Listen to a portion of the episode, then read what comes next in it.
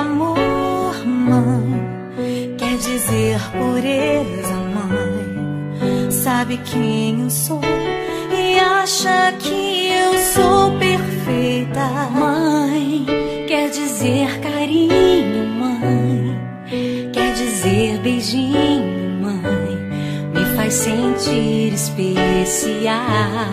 Olá pessoal, eu sou o Arthur Neto. E eu sou a Gabi Moreira. E esse é o Renal Cast. Bom dia, boa noite, boa tarde ou boa madrugada. Assim se encaixa em qualquer momento que você esteja ouvindo. Sejam todos bem-vindos ao Renalcast. E nós continuamos aqui no meio da pandemia, ainda em nossos bunkers, sobrevivendo. Eu aqui em São Paulo e ela, direto de Vitória de Santo Antão. E aí, Gabi, como é que tá por aí? Como é que tá a quarentena? E aí, Arthur? Estamos aqui ainda de quarentena, mais um episódio falando de quarentena. Mais um episódio começando na quarentena. Começando na quarentena. Mas dessa vez eu tenho uma pergunta diferente para você. Diga aí. Tem tomado o nosso shot da imunidade, o shot de vida eterna? Arthur, tenho falhado, viu? Mas tenho tentado tomar. Eu tô tomando. De manhã a gente sa... eu saio, já acordo nas pressas, aí eu nem me lembro, mas eu vou vou, vou tentar tomar certinho. Vou puxar a orelha da Gabi. Olha. Tem que tomar o shot da imunidade da vida eterna. Logo a minha. Gabi, pela música de entrada, eu acho que o pessoal já sacou qual é o tema do nosso episódio. Isso. Em homenagem às mamães. E nós vamos receber uma mamãe renal e uma mamãe de renal. É complicado, né? É um tema bem emotivo. Isso. Mexe bastante com a gente. Sim, isso é um fato. Mas antes de falar do tema do episódio, vamos falar sobre o novo projeto do Renalcast, o nosso spin-off. Ou melhor, a nossa evolução do podcast. O Renalcast Investiga. Arthur, tô bem é? ansiosa com esse Renalcast Investiga, viu? É, eu, Já eu sei falo- que vai rolar muita coisa boa por aí. Vai rolar. É, eu, eu vou falar que é o nosso lado da Atena, o nosso lado Cidade Alerta, do Renal. Nós vamos atrás de denúncias da área da saúde. Importante frisar uma coisa: essa denúncia vai ser feita de maneira online e de forma anônima. Você pode denunciar para gente que seu nome não vai ser levado para. Ninguém vai saber que foi você. A gente não vai entregar você. Nós não Isso. somos X9. E como é feita essa denúncia? Como vai ser feita? É através de um número de WhatsApp ou Telegram, que é o número 11 9447 3673. Tem o link direto no Instagram do Renalcast. Só clicar lá no botão mensagem, ele já manda a mensagem direto pro WhatsApp do Renalcast. Olha que legal, hein? E aí, Gabi? O que, que você achou disso? Vamos investigar? Vamos receber denúncia da área da saúde? Com certeza. Meu lado detetive já tá todo ativo. Sherlock Gabi tá preparado, hein? Com certeza. E, então, mas vamos, vamos falar sobre um pouquinho do, do nosso tema do episódio de hoje. Elas que são a base da nossa sociedade, as mamães. E o episódio vai ser sobre uma mamãe renal e uma mamãe de uma criança renal. E a Gabi vai ler agora um, um- um- eu acho que um cordel, né, Gabi? Isso. Um cordel em homenagem a todas as mães, sejam elas renais ou não renais. Então, Gabi, é contigo. Então, mamães, vou ler esse poema aqui que é do Braulio Bessa, que fala muito para vocês. Ele é bem nordestino, mas eu, eu- acredito que vocês vão entender bem direitinho. E ele começa assim: Vixe, o cabra pode escolher muita coisa nessa vida: ser artilheiro ou goleiro, pedalar ou correr. Em pé, o sabor das coisas a gente pode escolher, mas a coisa mais joiada, mais preciosa, mais arretada da vida da gente simplesmente não se escolhe: a mãe. Ela quer um pedacinho de Deus no meio do mundo, um tantinho assim de bravura e um tantão assim de ternura. Mãe é doce feito mel de rapadura, macia feito algodão, cheirosa feito milho na fogueira, numa noite de São João. Mãe é pura perfeição, não tem para que escolher. E mesmo assim, se eu tivesse a graça desse poder, de todas as mães do mundo, teria escolhido você. E fica aí esse poema para vocês, mamães. Lindo. E, e, eu, eu, e o Arthur. Gabi, vamos, Arthur. vamos, dedicar, vamos dedicar duas mães em especial, a minha e a sua. Como chama sua Isso. mãe? Minha mãe chama Ana. Então, vamos e lá. E a sua? A minha é Elizabeth. Dona Beth, Dona Elizabeth, meu feliz Dia das Mães para a senhora, meu muito obrigado por tudo que a senhora tem feito na, na minha vida, na vida da Glaucia, minha irmã. E esse episódio eu dedico a você, a Dona Ana e a todas as mães que, que estão ouvindo a gente agora. E eu vou dedicar a minha mãe, a minha mãe Ana, a minha manhinha, como a gente chama aqui no Nordeste. Tem até um carinho e... mais especial. Isso. É, não tenho palavras para descrever o amor que sinto por você, mãe, e que. Nossa, Arthur, tô suando. e quero dizer que eu te amo muito e muito, meu muito obrigada por, por ser minha mãe, por sou grata a Deus por ele te, te escolhido como minha mãe. Te amo. E é isso, Arthur, consigo nem falar. Só de, de pensar, meus olhos ficam lacrimejando. Então agora vamos, vamos ao episódio com as duas mamães e eu espero que vocês gostem. E nesse episódio especial do Dia das Mães, nós estamos recebendo duas mamães, uma mamãe renal e uma mamãe de renal. É, vamos começar apresentando a nossa mamãe renal, a Raíssa de Brasília.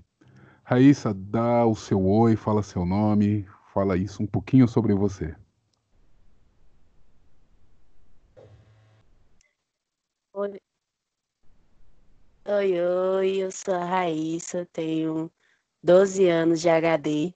Com 5 anos de HD eu descobri uma gestação e graças a Deus deu tudo certo, estou muito feliz.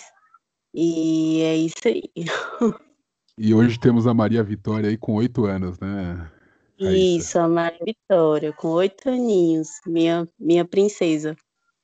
Olha só, e temos também a Cecília, né, Cecília, que tem a, a filhinha pequena, a Heloísa, que tem um problema renal, é isso? isso Fala um pouquinho é. de você. É, meu nome é Cecília, eu tenho 27 anos e eu tenho a Helena, que ela vai fazer quatro aninhos agora já, e ela nasceu renal crônica e nós estamos em tratamento conservador por enquanto e com um pezinho no transplante na, ou na diálise. É, tem bastante curiosidade sobre o tema, né, Gabi? Isso. Bom, Bom receber eu... vocês aqui. Com certeza, Muita gente, gente tá tem dúvidas, feliz. né? Nossa, é sobre verdade. o tema demais. E vocês vão contar um pouquinho aí, da, sanar um pouquinho dessas dúvidas e contar um pouquinho da história de vocês, né? Sim, sim. sim. Gabi, e você aí, quer Cecília, começar? Você... Quero, já estou fazendo as perguntas pode, aqui. Pode tocar o barco. e aí, Cecília, você descobriu a, a doença da Helena ainda na gestação? Então, Gabi, a doença da Helena foi assim, foi uma gestação muito planejada, né? A gente planejou muito a Helena. E a gente só descobriu com 28 semanas e 4 dias que no ultrassom deu um líquido amniótico reduzido e com 29 semanas ela nasceu, mas a gente só teve o diagnóstico mesmo final dela com 42 dias de vida através de um mapeamento genético. Entendi. É, uma, é a doença renal policística, não é isso? Se eu não me engano. Isso, isso. Ela tem rins policístico e fibrose hepática. Ela nasceu com essas duas alterações em dois genes. Raíssa, me, me conta como é que foi descobrir grávida fazendo hemodiálise? Foi um choque, foi um susto, foi um medo, foi um pânico? Como é que foi? Foi tudo junto, né? Ah, eu, eu caía para trás. eu tinha 21 anos e eu tinha acabado de me casar. Eu tinha um mês de casada. E aí, quando eu avisei para minha médica do transplante que eu ia casar, ela convidou o meu esposo para ir no, no, no, escritório dela e falou para ele que eu era é, que eu era paciente renal, que eu não podia ter filhos, que provavelmente eu já era estéreo por causa que eu comecei a dialisar muito jovem. E falou toda uma história para ele. Ele, não, tô ciente, tudo bem, então tá. Aí a gente casou. um mês depois, a minha médica foi fazer os exames mensais e todos os meus exames deram alterados. E sempre, eu sempre fui muito controlada com a alimentação e tudo mais. E aí ela chegou em mim e perguntou: Raíssa, você casou, né? Eu falei: sim, doutora, eu casei. Ela falou: não, eu vou passar um exame para você. Só que eu nem imaginava, porque eu não estava sentindo nada, então eu achava que estava vida que segue, tudo certo. quando ela chegou, quando eu fui buscar o resultado do exame, aí o rapaz do Sabin falou: parabéns, mamãe. Aí eu, hã? Aí eu olhei assim pra cá, eu falei, moça, acho que esse exame não é meu, não. Aí ele, não, é seu sim. É seu, você é Raíssa? Eu falei, sim, sou eu. Ele, parabéns, você está grávida. Pronto. Aí começou o desespero da família inteira. Quando a gente foi contar para as pessoas da família, as pessoas não acreditavam. A, a minha ex-sogra falou assim: por que você fez isso com a menina? Aí ele, oxe, mãe, é minha esposa. Sei que foi uma confusão. Todo mundo ficou muito assustado, todo mundo ficou com muito medo. E uma semana depois que eu descobri a gravidez, é, me, me ligaram para o transplante. E aí todo mundo ficou assim, ninguém deu opinião de nada enquanto eu estava no telefone com a médica, ela falou assim: Raíssa, você sabe que nesses casos a lei autoriza a gente é, fazer a cirurgia e fazer a retirada do bebê, você, do feto, você sabe disso, né? Super assustada no momento, olhava para o meu esposo e ele não falava nada.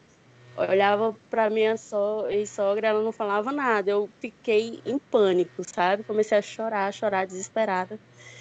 E aí eu já não conseguia encontrar nenhum obstetra, nenhum obstetra queria me atender. Todos falavam que era para eu tirar, que a gestação era de muito alto risco, porque eu tinha ovário policístico e meus ovários estavam maior do que o bebê. Então foi uma confusão assim na minha cabeça. Eu parei um pouco e falei: Deus, eu coloco nas tuas mãos, porque se não fosse para eu ter engravidado, eu nunca teria engravidado, porque as chances de eu engravidar eram quase zero. Os médicos perguntavam se eu tinha feito tratamento por causa dos meus ovários que eram gigantes. E aí eu entreguei nas mãos de Deus e aceitei que era para eu ficar com a minha filha, que era o melhor presente que Deus tinha me dado. Então eu recusei o rim e não tirei minha bebê e hoje, graças a Deus, ela está aí firme e forte. Que escolha, hein? Que escolha difícil. Que escolha, que... viu?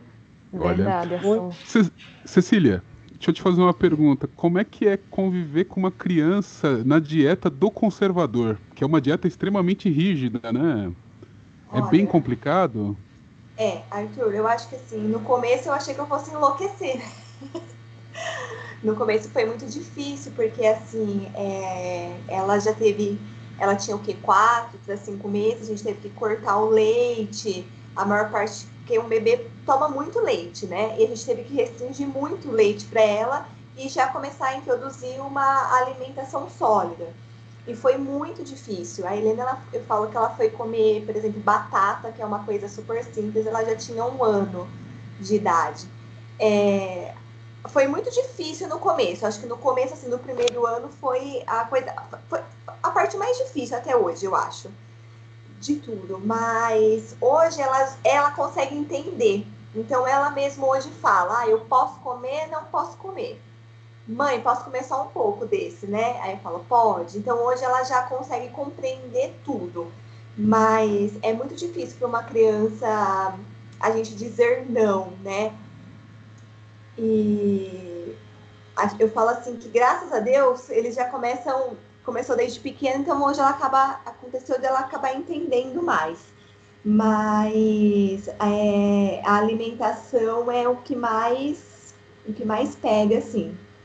Gabi, você que teve desse lado como a criança, como é ter essa alimentação restritiva, bem restrita, né, na infância. Sim, eu já ia falar isso. Toda vez que eu vejo foto da Helena, que eu vejo a Cecília, ela junto, eu sempre é impossível não lembrar da minha infância. É, porque imagina. Sim, quando eu vi a foto da Helena, eu me emocionei muito, porque pa parecia muito comigo criança. O jeitinho, a gente tinha, tinha o um abdômen muito elevado também. E eu só, você falando, Cecília, eu só lembro da minha mãe. Minha mãe pesava tudo, era tudo controlado, tudo restrito. E foi só chegar no, na escola, né?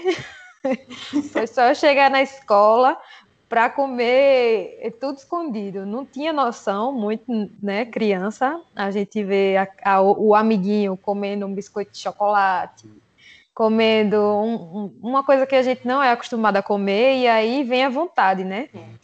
É, é e aí eu fugi muito da dieta, mas porque eu não tinha noção, né? Eu tinha a idade da Helena, vamos dizer, 4, 5, 6 anos. A gente não tem muita noção disso. E eu só vim ter noção mesmo da doença assim, em si quando eu fiz o transplante com os 11 anos, né? 10 para 11 anos, por ali, nem me lembro mais. Mas é difícil, mas a gente. O, interessante é que a criança ela é, recebe muito mais fácil, né? Ela aprende muito mais fácil. É. E aceita, na verdade. E aí foi, foi muito tranquilo a questão assim de aceitar nas condições, né? E como é que eu posso explicar? Não sei se vocês estão me entendendo. Mas quando sim, eu era criança sim. era muito mais fácil aceitar as coisas, né? É, Por mais que quando eu tive... né? É, isso. Por mais que quando eu estivesse fora com os amiguinhos, eu visse uma coisa diferente e comesse, isso não quer dizer que eu não aceitasse a, os problemas, né? Até porque a gente não entende a gravidade deles quando a gente é criança. É verdade. E... e, e falando sobre alimentação, Raíssa, você grávida e, e, dialisando, houve muita mudança na alimentação? Teve que ter um cuidado maior com a ingestão de alimentação? Como é que foi? Ah, sim, teve muitas mudanças, porque é, eu tinha que fazer o controle da, da ureia, né? A ureia não podia ficar acima de 100 é, aí a gente cuidava da alimentação assim, para eu não ingerir muito líquido, nem sucos, é, nem carne vermelha, evitar coisas mais pesadas, sabe? Então foi uma gravidez que eu comi muita, muita coisa mais leve, é, eu liberaram para eu comer mais frutas, porque como eu estava grávida, aí podia comer, aumentar um pouco a quantidade de frutas. E Também porque estava dialisando peixe, todo dia, né? frutas. né? É, Você estava dialisando mudei, todo dia, né, eu Raíssa? Dialisava, é, eu dialisava é, quatro horas, três vezes por semana. Aí a doutora falou assim que eu teria que dialisar todo dia, né? Aí eu mudei para todo dia, duas horas. Só que aí meus exames ainda estavam ficando um pouco altos, aí podia prejudicar a formação do bebê. Aí a doutora pegou e falou assim: não, a gente vai fazer todo dia, três horas e três horas. Aí eu fiquei de segunda a sábado dialisando três horas. Todos os dias eu dialisava, só não dialisava no domingo. Mas na segunda eu, eu tinha que ir no primeiro horário para poder dialisar para o exame não ficar muito alterado, para não dar muita alteração. No domingo era o dia que eu quase não comia, eu comia muito pouquinho, comia mais uma sopinha, uma coisinha mais levezinha assim para não para não subir muito os exames, porque o, o risco de dar má formação no bebê com os exames muito altos é muito grande, então Sim. eu tinha que controlar bastante isso.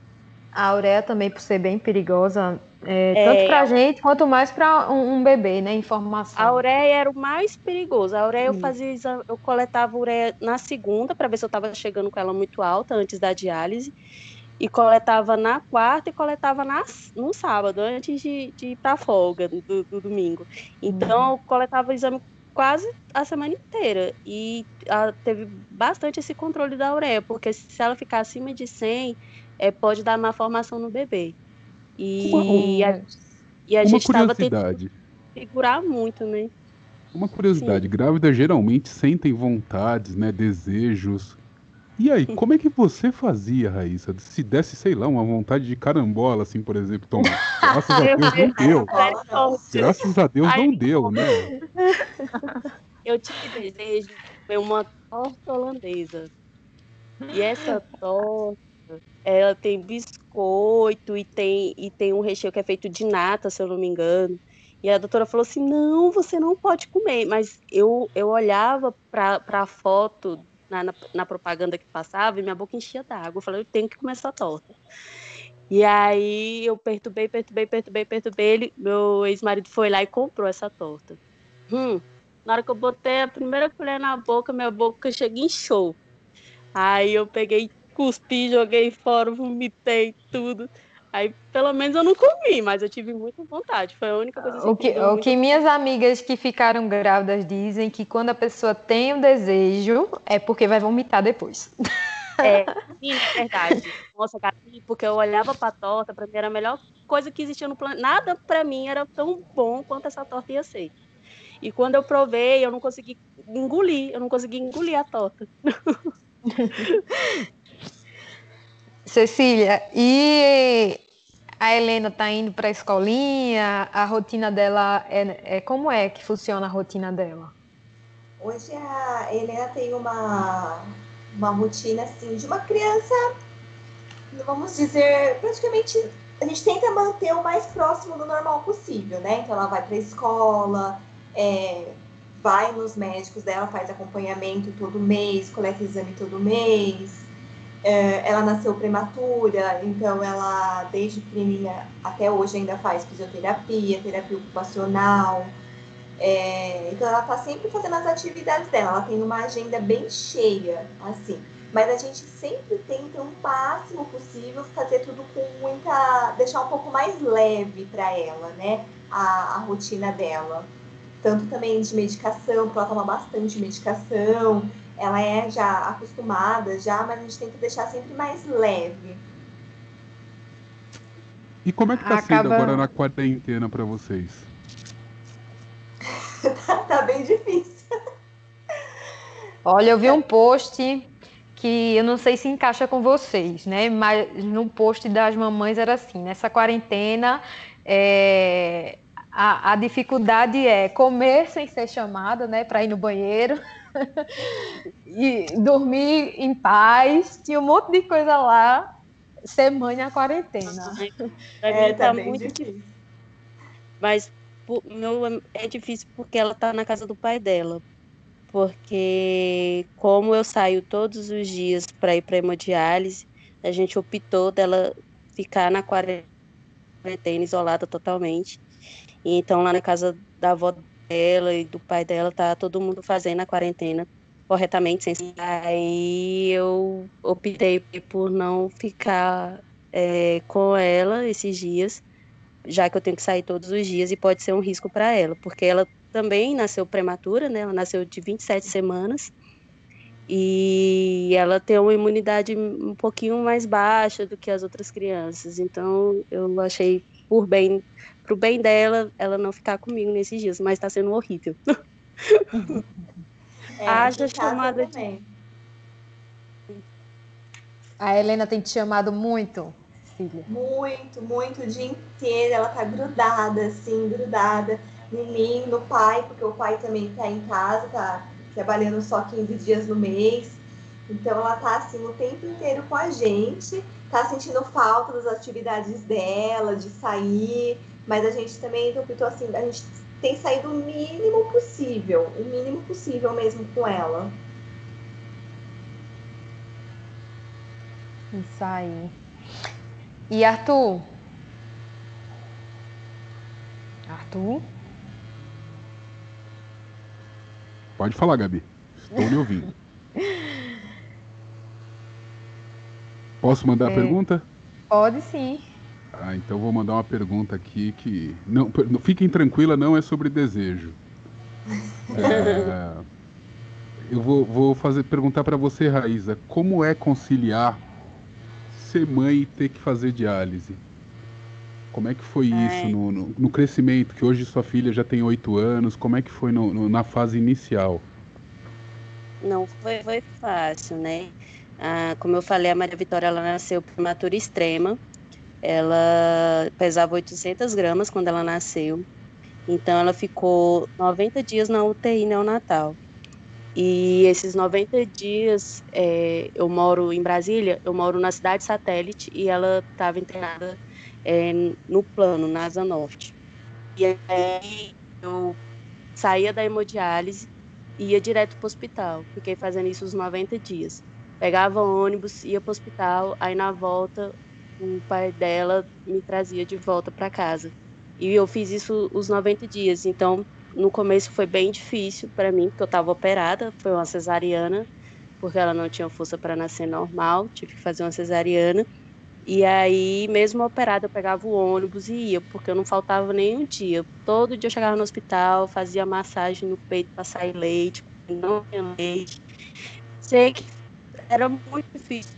Teve em torno dos 60 dias, meu corpo não aguentou, teve febre, entrei em colapso no hospital, fiquei internado uns três dias. A doutora falou assim, Raíssa, você precisa descansar, você tem que vir, eu sei que você tem que vir, mas você tem que descansar, porque eu ficava de nove da manhã às nove da noite no hospital tal com ela. Aí, quando eu comecei a maneirar, ela também já estava respondendo melhor. E aí, quando ela foi para casa, tinha a questão do mamar, né? Porque ela, ela, graças a Deus, ela conseguiu mamar em mim. Então, eu, eu queria, eu queria muito que ela mamasse, não queria que ela tomasse suplemento e nem queria que desse mamadeira para ela. Então era bem complicado. Eu ia correndo para hemodiálise e voltava voando. Quando iam me buscar lá na diálise, eu já, já buscava eu com ela dentro do carro. E aí eu ia dentro do carro dando de mamar para ela. E foi fazendo assim até com 10 meses eu tive que tirar o peito. E aí para tomar a medicação da hemodiálise. E aí foi ficando mais fácil assim para eu poder ir tranquila para a diálise. Mas eu faria tudo de novo, porque era a sensação incrível poder dar mamar para ela. Cecília, é, a, a Helena ela pode receber, ela pôde receber a amamentação normal ou teve, um, teve uma, uma dieta especial já desde o nascimento? Então, Arthur, ela até foi assim, foi bem complicado porque ela ficou 110 dias na UTI, né? E na verdade, assim, ela ficou porque ela pegou uma infecção muito grave. Foi por isso que ela ficou bastante tempo. É, no começo, eu, eu, sempre tirei leite para ela, deixava leite. Ela mamou muito pouco no peito. A gente sempre passava por sonda para ela. Quando ela foi mamar no peito, acho que ela mamou em torno assim, acho que de uns 10 dias só. E eu peguei conjuntivite. Aí eu peguei conjuntivite, tive que ficar assim dela sete dias. Nesses sete dias ela aprendeu a tomar meu leite na mamadeira mesmo e aí ela não quis mais o peito. E depois, por fim, a gente optou mesmo por tirar o leite, é, assim, na verdade, da, do, ela, que ela podia tomar era 300 ml de leite no dia. Então a gente teve que diminuir bem, porque ela tem muito problema com ureia, né? Então era a nossa maior dificuldade. Então, assim, depois ela só tomava na mamadeira e já tomava fórmula. Quatro, é, quatro meses ela já só, tomava só fórmula. Entendi. E deixa eu te fazer uma pergunta. Como, como foi o, o, estado psicológico ao receber essa notícia, né? Óbvio que não é uma notícia boa, mas é, é, você e o seu marido, depois do choque inicial, como é que foi receber essa notícia? Que ela teria um problema renal, teria que passar por uma dieta conservadora eu acho que pra gente foi, foi a parte mais difícil, assim, porque a gente, quando ela nasceu, a gente, todo mundo não sabia o que ela tinha, todo mundo cogitava que ela tinha alguma coisa renal, né? Mas ninguém sabia ao certo e ninguém sabia o que falar, o que que era, não sabia explicar. Eu moro no interior, eu falo assim, que eu moro no interior, mas também nem é tão interior assim e ninguém conhecia. Eu lembro que quando chegou, aí decidiram fazer o mapeamento genético dela, quando ela tinha, acho que era cinco dias de vida, e demorou, demorou para chegar, e quando chegou, eu lembro que a médica veio na UTI, me deu o papel, e falou assim, ó, chegou o resultado do exame, a gente sabe o que ela tem agora. Aí ela leu para mim, eu perguntei, falei assim, tá, mas e aí, o que que é isso? Ela falou assim: Eu tenho 26 anos de experiência UTI neonatal e eu não sei te falar o que, que é isso. Então, para mim, eu acho que foi muito desesperador nessa parte, assim, de, meu Deus, o que realmente ela tem? Quem vai me explicar o que ela tem? E, e aí, quando a gente começa a buscar as mães, foi assim que eu comecei a entrar nesse mundo. Então, para mim, foi muito angustiante esse período, porque eu, eu buscava informação, buscava informação, buscava informação o tempo inteiro. 24 horas por dia eu só fazia isso, só buscava o que, que era. E eu não conseguia sair da minha cidade também para conhecer novos médicos, porque na minha cidade só tinha, só tem uma nefrologista pediátrica.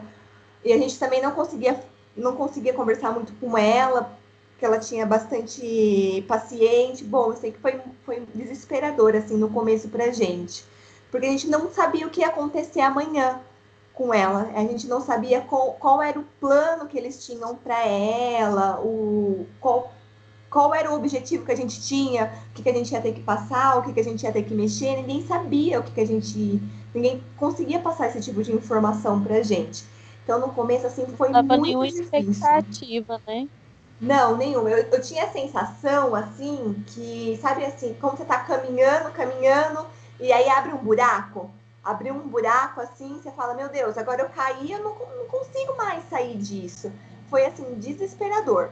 Hoje, depois que é, ela veio para casa, depois que ela passou essa parte de UTI, que ficou 110 dias, ela veio para casa, aí a gente começou realmente a, é, a conhecer a doença. A, a gente recebeu o diagnóstico e a gente começou a viver o diagnóstico. Quando a gente começou a viver o diagnóstico, a gente não que é uma coisa fácil, vou falar para você que é uma coisa fácil, que ah, tem dias que é muito difícil, muito mesmo. Mas assim, a gente estava preparado até pelo pior, porque todo mundo falava coisas assim horríveis, né?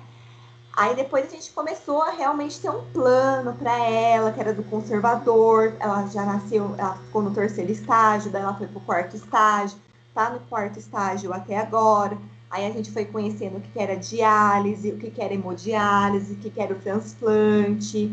Foi conhecendo, porque além dela ser renal, ela tem a parte do fígado também. Então, é a, do fígado a gente está conhecendo agora também. Então, assim, agora as coisas são mais claras para gente. Mas eu falo que o que me ajudou muito foram as mães. Foram as mães renais que eu conheci durante toda essa trajetória. E até e falando nisso, né, é, Cecília, eu até queria, viu, Gabi, eu queria até mandar um abraço pro pessoal da comunidade Crianças com Insuficiência Renal Crônica do Facebook, que é uma comunidade de mães de crianças renais e é impressionante o trabalho, a união que elas têm de, de compartilhar informação, de compartilhar medicamento, é, é, é, é uma coisa realmente impressionante esse, uhum. esse trabalho delas, né? e até eu espero não estar tá cometendo uma gafe, se eu não me engano, a dona da comunidade, a criadora é a Luci, Luciane Mirella, e, e eu dou os parabéns para ela e para todas que estão no grupo, que é um trabalho realmente muito bonito. E deixa eu passar para convidar as mães é, que têm seus filhos renais para um grupo no WhatsApp também, que eu tenho, que é as Mamães Renais, que tem algumas mães lá que elas também compartilham os conhecimentos. Então, quem tiver interesse em participar do grupo, pode falar comigo no Instagram que eu adiciono. Aí, ó, que baita ideia, hein? Baita, baita projeto Já legal. Já é um grupo antigo. Esse grupo foi logo no, show, da criação, depois do nosso grupo Serrenal. É, ficou as mães sempre querendo informações, né? E como eu, eu não tenho a filha, é, é diferente. Eu acho que hoje eu percebo assim que a coisa que mais me ajudou assim durante todo esse tempo foi foram as mães mesmo, foi a troca de experiência que a gente teve. Tenho certeza que eu ajudei algumas mães, mas elas contribuíram também muito para minha vida hoje e para a vida da Helena. Ah, eu, eu acho que me, eu tive que muito que me virar só, porque na época era raro você ouvir falar de uma mulher renal que engravidasse. Então eu não tinha onde me onde recorrer, porque na época ainda não tinha Instagram, essas coisas, e aí eu ficava cega, assim, porque é, as notícias que eu tinha era que ah, engravidou, mas perdeu. Ah, uhum. engravidou, morreu no parto. Ah, engravidou, mas o bebê nasceu com deficiência. Então eu fiquei meio que apavorada a gravidez toda, assim, sem saber exatamente então, o que então, pensar, o que fazer. Raíssa, como é que foi conviver com esse medo? Que, querendo ou não, acho é... que te acompanhou durante a gravidez, né? Sim, sim. É, é muito complicado, né? Graças a Deus, quando eu casei, eu passei a ter o plano de saúde, né, no meu esposo. E aí a gente procurou vários obstetras, nenhum, como eu falei, nenhum queria atender a gente. E eu morrendo de medo, eu falei, pronto, não vou ter um acompanhamento. Até que a gente ligou na nossa operadora do, do plano de saúde e ela falou que tinha uma equipe que cuidava de grávidas de alto risco. E aí a gente foi atrás e encontramos a doutora Júlia, é um amor de pessoa, um anjo, e ela me acolheu muito bem, e ela fazia todas as morfológicas necessárias, que eu fiz, acho que eu fiz todas do mundo inteiro. Era uhum. tanto exame que a gente fazia para ver se ia ter síndrome de Down, se, se tinha uma formação genética, se tinha uma formação no coraçãozinho. A gente fez todos os exames, a gente tirou líquido da medula, porque quando é, até as, as 20 semanas os meus ovários estavam maiores do que ela. Então, se continuasse crescendo, ia ter que tirar, né? Ia ter que tirar o bebê, porque é, podia dar má formação e não, não, ia, não ia desenvolver o bebê. E aí, por graça, por milagre, porque Deus é maravilhoso, os meus ovários reduziram de tamanho do nada. Eu, fui, eu fiz um exame numa semana, eles estavam gigantes. Na outra semana eu fui fazer o exame, eles já estavam do tamanho normal, como se nunca tivessem crescido. E aí, aí foi quando a gente começou a relaxar mais, com 20 semanas, né? Começamos a relaxar e aí descobrimos que eu estava dilatando já, com 20 semanas. Aí eu fui correndo pro centro cirúrgico, fiz uma cerclagem e a doutora falou: Raíssa, tenta segurar, você tem que ficar de repouso absoluto e tentar segurar o máximo que você conseguir, porque ela não pode nascer agora. E aí a gente tentou segurar o máximo que pôde e com 26 semanas eu fui internada já em trabalho de parto e aí tentamos segurar. Tomei os corticoides, tomei as medicações, tudo, é, eh, para poder preparar ela para nascer. E aí, com 26 semanas, ela resolveu vir ao mundo. Na semana que ela ia fazer 27 semanas. E veio pequena, é, não conseguia respirar e foi pro respirador. E aí a gente, o medo que a gente tava quando ela nascesse, a gente passou por medo depois que ela nasceu, porque a gente não sabia o que esperar. Os médicos só falavam, Raíssa, um dia atrás do outro, um dia após o outro, um dia após o outro. Você tem que esperar. Hoje ela tá bem, amanhã a gente não sabe. Então foi, a, a, foi, foi bem angustiante essa época de UTI, de hospital, que a gente realmente não sabe o que pensar. E eu estava num lugar que era só eu que, que, que sabia o que estava acontecendo, ninguém entendia, todo mundo falava, não, mas você pode ter filho? Não, Renal não pode ter filho, não, que não sei o quê. E todo mundo, as pessoas não entendem, você não entende, porque você não tem com quem compartilhar, né? Eu estava muito perdida. Mas conforme o tempo foi passando, a doutora foi falando, Raíssa, a Vitória ela nasceu perfeita. A gente não sabe se ela vai sair perfeita, mas ela nasceu perfeita, sem nenhuma doença é, genética, sem nenhuma malformação. E aí, com, com quase perto dela receber alta, ela deu um sangramento no cérebro. E aí, as as esperanças que a gente tinha, várias, reduziram a quase nada, porque eles falaram que ela ia sair de lá, mas que ela poderia ser cega, ela poderia ser surda, ela poderia não andar, se ela andasse demoraria muito para ela andar, isso poderia atrofiar alguns músculos, então a gente já saiu de lá com indicação de neuro, é, terapia ocupacional, fono e fisioterapia. E ela fez. O diagnóstico era para ela ter acompanhamento com neuro até os quatro. Com dois anos ela recebeu alta. E fisioterapia, fone e TO era para ela fazer até os oito. Com três anos e meio ela recebeu alta também. Ela andou com um ano e meio, coisas que os médicos não esperavam que ela andasse antes de dois anos. Ela andou e falava mais do que o homem da cobra. Aí, que bom, que bênção, né? Foi, foi tudo foi muito bem planejado por Deus, foi tudo muito perfeito. Eu não tenho o que reclamar. Ela é perfeita em tudo, até nas, nas histeria dela, de vez em quando ela dá uns gritos. do nada. E é, Vitória, mãe, eu te amo. Aí quando eu escuto isso, pra mim é a melhor coisa do mundo, porque eu costumo dizer para todo mundo, ao invés de um rim, eu escolhi dois, dois rins, dois pulmões, o coração, eu escolhi ter o meu presente, o meu rim fora de mim. Coisa linda. Muito, muito bonito mesmo. Hum. Gabi, mais alguma pergunta? Não, fiquei emocionada com a história da Raíssa.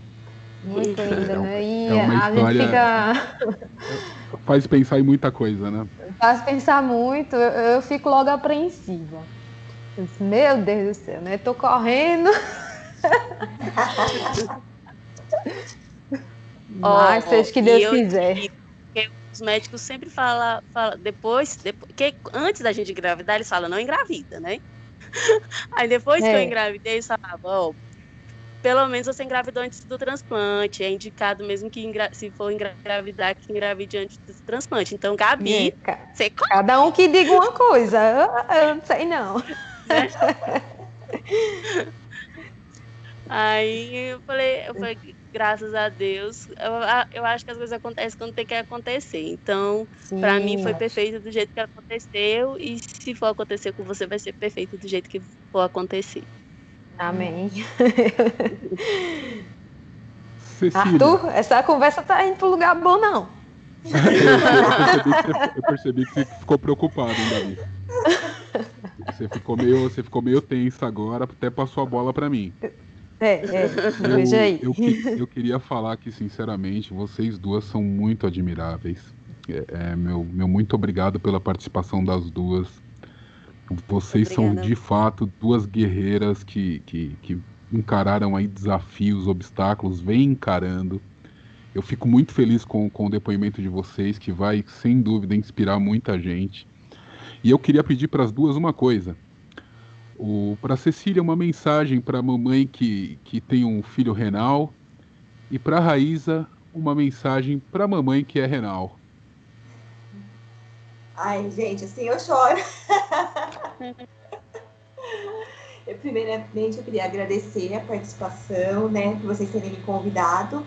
É, gosto muito de contar a experiência que a gente teve, que a gente tem. E, e por fim, assim, eu também sou muito grata a Deus. Acho que não, não, te, não me vejo sem a Helena, não me vejo em outra história, né? E eu falo assim que Diagnóstico não é destino. É a primeira frase que eu levo comigo todos os dias. É, o que tem que acontecer realmente vai acontecer, mas a gente tem que manter a fé. Todos, não importa como esteja nossa vida, está tudo bem, a gente tem fé, está tudo mais ou menos a gente tem fé, está tudo ruim, a gente tem fé, e no final tudo passa. É, é isso que eu penso todos os dias. Eu penso hoje a gente está no tratamento conservador, estágio 4. Como vai ser amanhã? Vai passar. É... Vai chegar, se Deus quiser, a nossa hora de nosso transplante, dela ter uma vida mais próxima ainda do normal possível, de poder comer chocolate à vontade, do jeito que ela gosta. E, mas assim, o que eu falo para as mães, nunca, nunca, nunca, jamais, não importa o que aconteça, nunca por café e acredite todos os dias que diagnóstico não é destino. Assim eu não consigo falar, né, gente? então, eu queria também agradecer pelo convite. Fico muito feliz de poder dar o meu testemunho. No meu Instagram eu já, já procuro passar o máximo que eu posso para as pessoas, porque o meu intuito é ajudar realmente. E se você tá me ouvindo e descobrir uma gravidez no meio dessa bagunça toda que a gente vive, é, eu só queria dizer para não desistir, que a força maior vem do que está dentro de você. A força maior vem desse serzinho que está crescendo dentro de você, ou que, que você pretende ter ainda. E a gente acha, a, a gente não sabe. Então eu não me achava forte. Mas quando eu vi aquela coisinha minúscula dependendo de mim para comer, dependendo de mim para tudo. Eu vi que eu precisava ser forte, eu precisava enfrentar meus meus leões, enfrentar os desafios de cabeça erguida para que um dia eu possa olhar para trás e ter orgulho da minha história, ter orgulho que eu fiz por ela. É, eu agradeço muito a Deus por ter me dado a oportunidade de ser mãe de uma criança maravilhosa, que entende o meu tratamento, entende que eu não posso estar com ela direto, que eu não posso estar 24 horas com ela, infelizmente. É, eu tento conciliar muito a diálise com a criação dela e eu sei que, que tudo vai, vai correr bem, tudo vai acontecer bem, vai acontecer do jeito perfeito, do jeito que Deus planejou. Então, o que eu tenho para dizer para vocês nesse Dia das Mães é não desista. Não desista, porque se é um sonho, vai dar certo e vai ser incrível quando vocês conseguirem. Gabi? Oi, estou aqui ouvindo.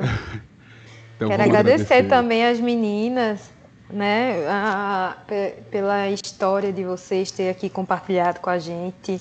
Que Deus continue dando sabedoria a vocês, paciência, força, reno, renovar as forças de vocês todos os dias para que vocês possam estar enfrentando aí essas batalhas da vida. E é isso, contem com a gente também, né, Arthur? Não, Foi ótimo sem dúvida, ter vocês conosco. Vocês, eu, eu reforço o que eu disse, vocês são heroínas de verdade. Eu, eu aplaudo as duas pela, pela coragem, pela determinação, que sirva de inspiração a muitas mulheres aí que não, que não passam por problemas e às vezes não, não dão um tratamento bom para os filhos, por N motivos. Vocês são exemplos que têm que ser seguidos. Isso é, é, fundamental. Eu de verdade agradeço muito a participação de vocês. Meu, muito obrigado. E já deixo para as duas aqui um, porra, torço para que seja um, um, Dia das Mães muito alegre. Eu sei que para a Raíssa não vai ser tanto, por conta da distância, da quarentena. Mas um feliz Dia das Mães para todas feliz as mães. Feliz Dia das Mães. Mas para vocês duas em especial. Obrigada, gente. Muito obrigada mesmo. E obrigado pela participação. E as portas do Renalcast estão abertas. Que episódio, hein, Gabi? Caramba, hum. que histórias. Que histórias. Demais, demais. É, é, eu diria que é, é, é, eu não, não sou mãe, nem tenho como ser mãe por motivos óbvios. É, eu falo que é um episódio que emociona até quem não não tem, tem, não é mãe, não, não tem como ser mãe, mas a gente sente o carinho que elas têm, as Sim. dificuldades que elas venceram, né? Isso, Arthur. É, é mãe, né?